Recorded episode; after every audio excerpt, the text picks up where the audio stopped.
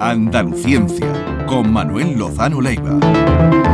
Bueno, ya hemos saludado a Lozano Leiva mm, y hoy eh, David está deseando que vinieras para que hables del terraplanismo. Sí. Pero antes de eso, mm, por la actualidad, que siempre nos gusta conocer tu opinión, en el- la controversia que se ha creado a partir de elegir Sevilla como sede de la Agencia Espacial Sí.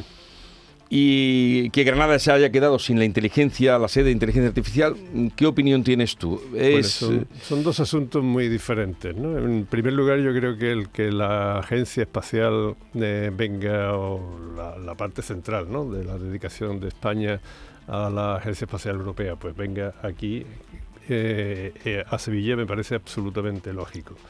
¿Por qué? Pues porque Sevilla, si tiene una singularidad, tiene muchas, ¿no? como ya sabemos, pero una de las singularidades más curiosas en Europa es que fue del, eh, posiblemente la ciudad que tiene más tradición aeronáutica de toda Europa. Tener en cuenta que aquí se empezaron a, a- a fabricar aviones muy poco después de que se inventaran. O sea que estamos hablando de los años veintitantos. Y, después, antes que esa fabricación, y hemos tenido fábrica de, algunos aviones que son fantásticos, como el Saeta, si queréis después hablamos, pero antes que eso, en el, eh, en, el campo de tablada, pues ya se empe- empezaron a hacer las primeras exhibiciones cuando aquello era totalmente original en todo el mundo. Los eh, dirigibles, los cepelines, que aquellos famosos también pasaban por aquí. Y la situación en la que estaba con respecto a América y Canarias, primero Canarias y después América, también la hizo como una plataforma para empezar vuelos y hacia África también. Es decir, que, y eh, bueno, y eso llevó a tener la primera fábrica de aviones de España, que fue la Hispanoaviación, ¿no? en Triana. Ujú. De allí salió un, un avión que es el Saeta, que fue algo excepcional. Yo no sé cuantísimos aviones se vendieron porque hasta los y muchas otras potencias aeronáuticas lo compraban como avión de entrenamiento. Era extraordinariamente fiable. Y algunas Fuerzas Armadas, creo que Egipto, Egipto las compró, los Ujú. compró como, en fin, una maravilla y que ahora con Airbus y todo esto, eh, así que es absolutamente lógico que haya llegado aquí. Aquí la Agencia Española de- del Espacio. Y- que no es que vayamos a lanzar. Sí, ¿Y en qué consiste espaciales. eh, una agencia espacial? Bueno, hay toda una técnica aeroespacial que se llama, ¿no? Que es no solo la aérea, sino sobre todo la del espacio. Y eso ya hoy día no es ni muchísimo menos solo eh, los viajes de Artemis a la Luna o, Sí. las, o las sondas interplanetarias, nada de eso, o los telescopios espaciales. Hoy eso ahí en telecomunicaciones, bueno, el número de satélites meteorológicos, de comunicaciones, de observación, etcétera, etcétera, que ahí mismo en órbita es extraordinario. Y todo eso pues lo regula la, la Agencia Espacial Europea, a la cual Ya. España pertenece. Pero claro, todos, no todos los países, pero los países más importantes de Europa, Francia, Alemania, Sí, Italia, sí. etcétera, etcétera, tienen su propia agencia, Agencia. espacial nacional, ¿no? que es la que ten en cuenta además que la Agencia Espacial Europea eh, tiene una característica muy interesante y es que es eh, una institución de justo retorno. ¿Qué significa eso? Pues que a diferencia de otros laboratorios grandes europeos como los que yo estoy relacionado ¿no? de física nuclear, pues se hacen concursos internacionales y el que lo gane lo ganó para el equipamiento de esos laboratorios. En cambio, la Agencia Espacial Europea lo que necesita tecnológicamente, pues eh, se hace en plan de justos retornos. Es decir, que si España paga el 5,5% o algo así que le corresponde de cuota por pertenecer a la Agencia Espacial Europea, cada año Sí. tiene que recibir en contratos el 5,5% de- que ha puesto. Es una manera de privatizar el dinero público, me explico, porque eso va a las empresas, no, no, pero eso está Sí, pero bueno, bien. se hace. No, no, eso, eso, eso es absolutamente correcto porque eso lo que hace también es elevar el nivel tecnológico de un país. Sí. Y esas empresas que ganan un concurso de la ESA o del Centro Europeo de Investigación Nuclear o de cualquiera, esas se ponen a la vanguardia de una tecnología y eso es muy importante. Y ahí es donde entran las agencias nacionales que cuando, hombre, que es preferible, por poner un chiste, ¿no? que es preferible que el retorno que nos tiene que llegar a la Agencia Espacial Europea sea en contratos de alta tecnología que no en servicios o, en fin, no voy a poner ningún ejemplo, ¿no? que no tiene ningún valor añadido. Así que yo creo que es importante y eso es justo. Y, que y el lugar encuentras que este.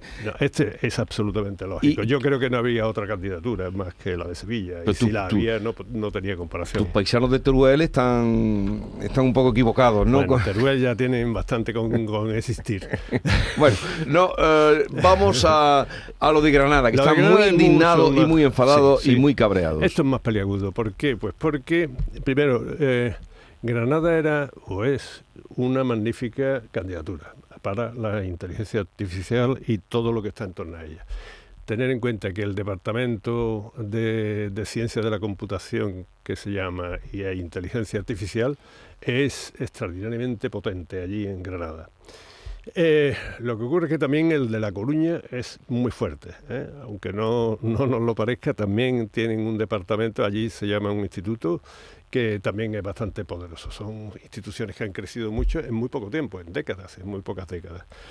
Eh, pero claro, yo tendría que ver muy bien por qué ha ganado La Coruña. Es competitiva, o sea, es una competición sana, pero hay una cuestión que en la ciencia es fundamental y es cómo nos evaluamos.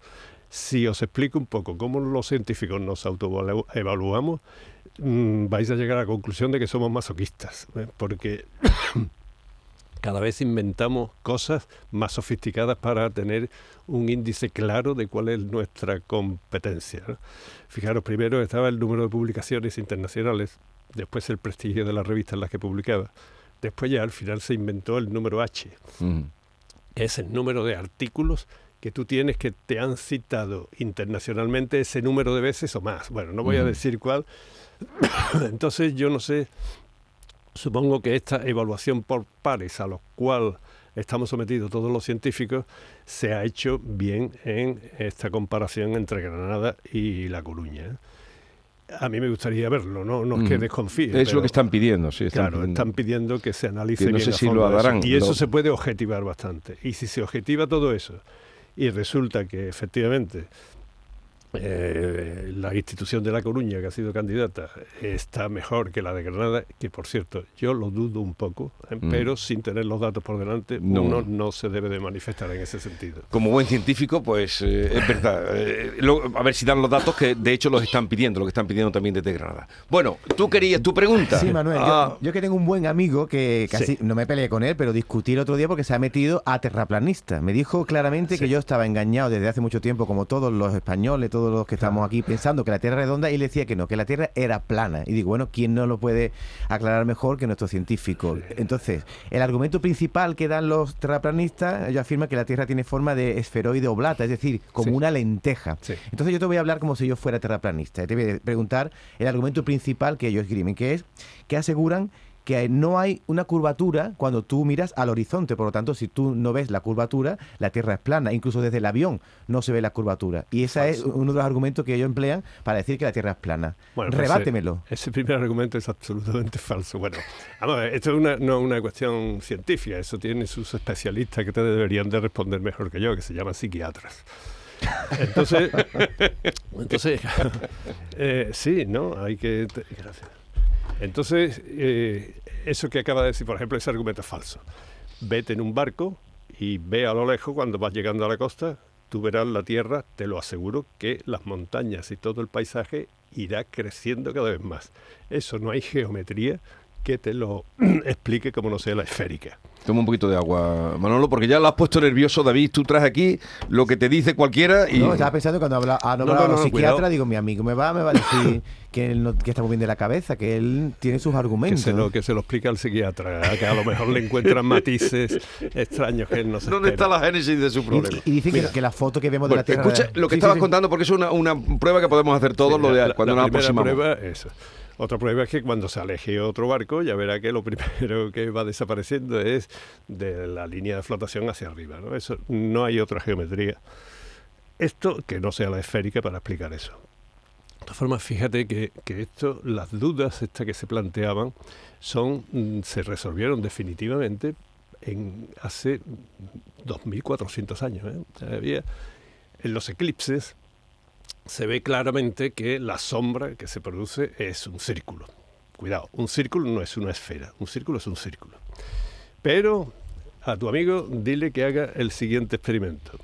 A ver si tiene en casa un disco de vinilo antiguo. Un disco o algo redondito, plano.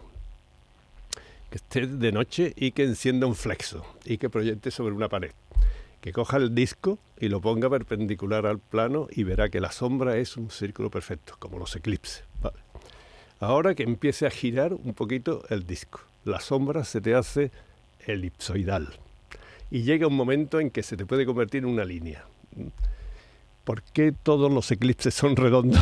Porque todo esa sombra redonda solo la puede provocar una esfera, que la gires como la gires, siempre va a ser un círculo la sombra que dé como esos argumentos se pueden poner mucho, pero mira, hay uno que fue, que no, es que lo inventé yo, sino Carl Sagan, que, que, además tiene una historia fantástica que un día me gustaría contarosla y sobre todo a, vosotros, ¿no? Porque tu amigo, eh, una cosa que tienen los terraplanistas es que tú no los convences para nada, ¿no? Y fíjate que podríamos hablar de, de alguien que ha intervenido en otras ocasiones, ¿no? Sí. Que, que no lo va a convencer de, lo contrario. No, además dicen que estás engañadísimo desde que naciste. Claro que sí. Pero tú sabías que existía esa corriente de los terraplanistas. yo le iba a traer a David cuando me propuso esto un libro bastante serio, es un libro así de gordo, ¿ves? que se llama Flat Earth, o sea, un libro académico sobre el terraplanismo, ¿no?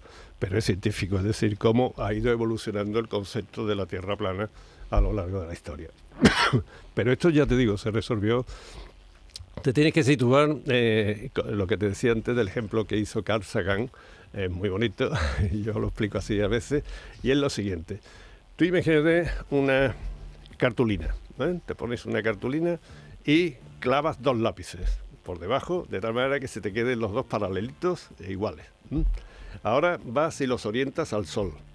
El sol está tan lejos, esa es la única hipótesis que hay que hacer, que el sol está tan lejos que sus rayos llegan paralelos. Entonces lo pones lo pones y ninguno te da sombra, ¿verdad o no? Claro. Eh, ahora tú gira el cartón y mantén un lápiz apuntando al sol y el otro lo va girando. Ese te va produciendo una sombra, ¿no verdad? Bueno, pues te tiene que situar, si tengo tiempo, para explicar esto porque es, fantástico, ¿no? Yo creo que este fue el primer gran experimento que se hizo en la historia de la humanidad. os tenéis que situar en la biblioteca y el Museo de Alejandría en el 240 a.C. Ahí está Eratóstenes, que era el director de la biblioteca, más que ahora el presidente del Consejo Superior de Investigaciones Científicas o cualquier mm. cosa de esta, era una gran figura. A este decían el beta, porque alfa, beta no era el número uno en nada, pero sí el dos en muchas cosas, entre las cosas geografía. Bien, pues todos los años este lo querían mucho los jefes de las caravanas de comercio, ¿no? que iban por el desierto, y cuando llegaban a Alejandría, él le organizaba una fiesta bastante grande y los, eh, jefes de las caravanas también le tenían un gran reconocimiento porque les regalaba mapas, mapas. Este era geógrafo y le regalaba mapas para que no se perdiera. Entonces le dijeron que en una de estas fiestas que había un pueblo, una ciudad, se llama Siena o Sirene, que hoy día se llama Asuán, donde la gran presa, que había un día en donde eh, no se producían sombras en un momento determinado y que incluso los pozos reflejaban el sol exactamente. Estaba hablando del 21 de junio de cada año, el solsticio de verano. Entonces eh, comentaban entre la fiesta y todo eso de que se hacía una gran fiesta y demás. Y mm, bueno, la historia fue que le dijo a los jefes de las caravanas que él si para el año siguiente le podían medir eh, la distancia que había entre Sirena y Alejandría. Con una sola hipótesis, el, Nilo va tan derechito que va por un meridiano. Termino diciendo lo siguiente, al año, al año siguiente, pues unos habían puesto a los esclavos a contar pasos, otros a tender cuerdas, los que llevaban ruedas, el número de vueltas que daban, y así Eratóstenes hizo una estimación de la distancia midió la sombra del monolito en Alejandría y es lo que estaba diciendo antes de la cartulina. ¿no? El mismo momento en que en Siena no había sombra, allí había una sombra. Hizo una regla de tres y sacó el radio de la Tierra exacto como si fuera una esfera.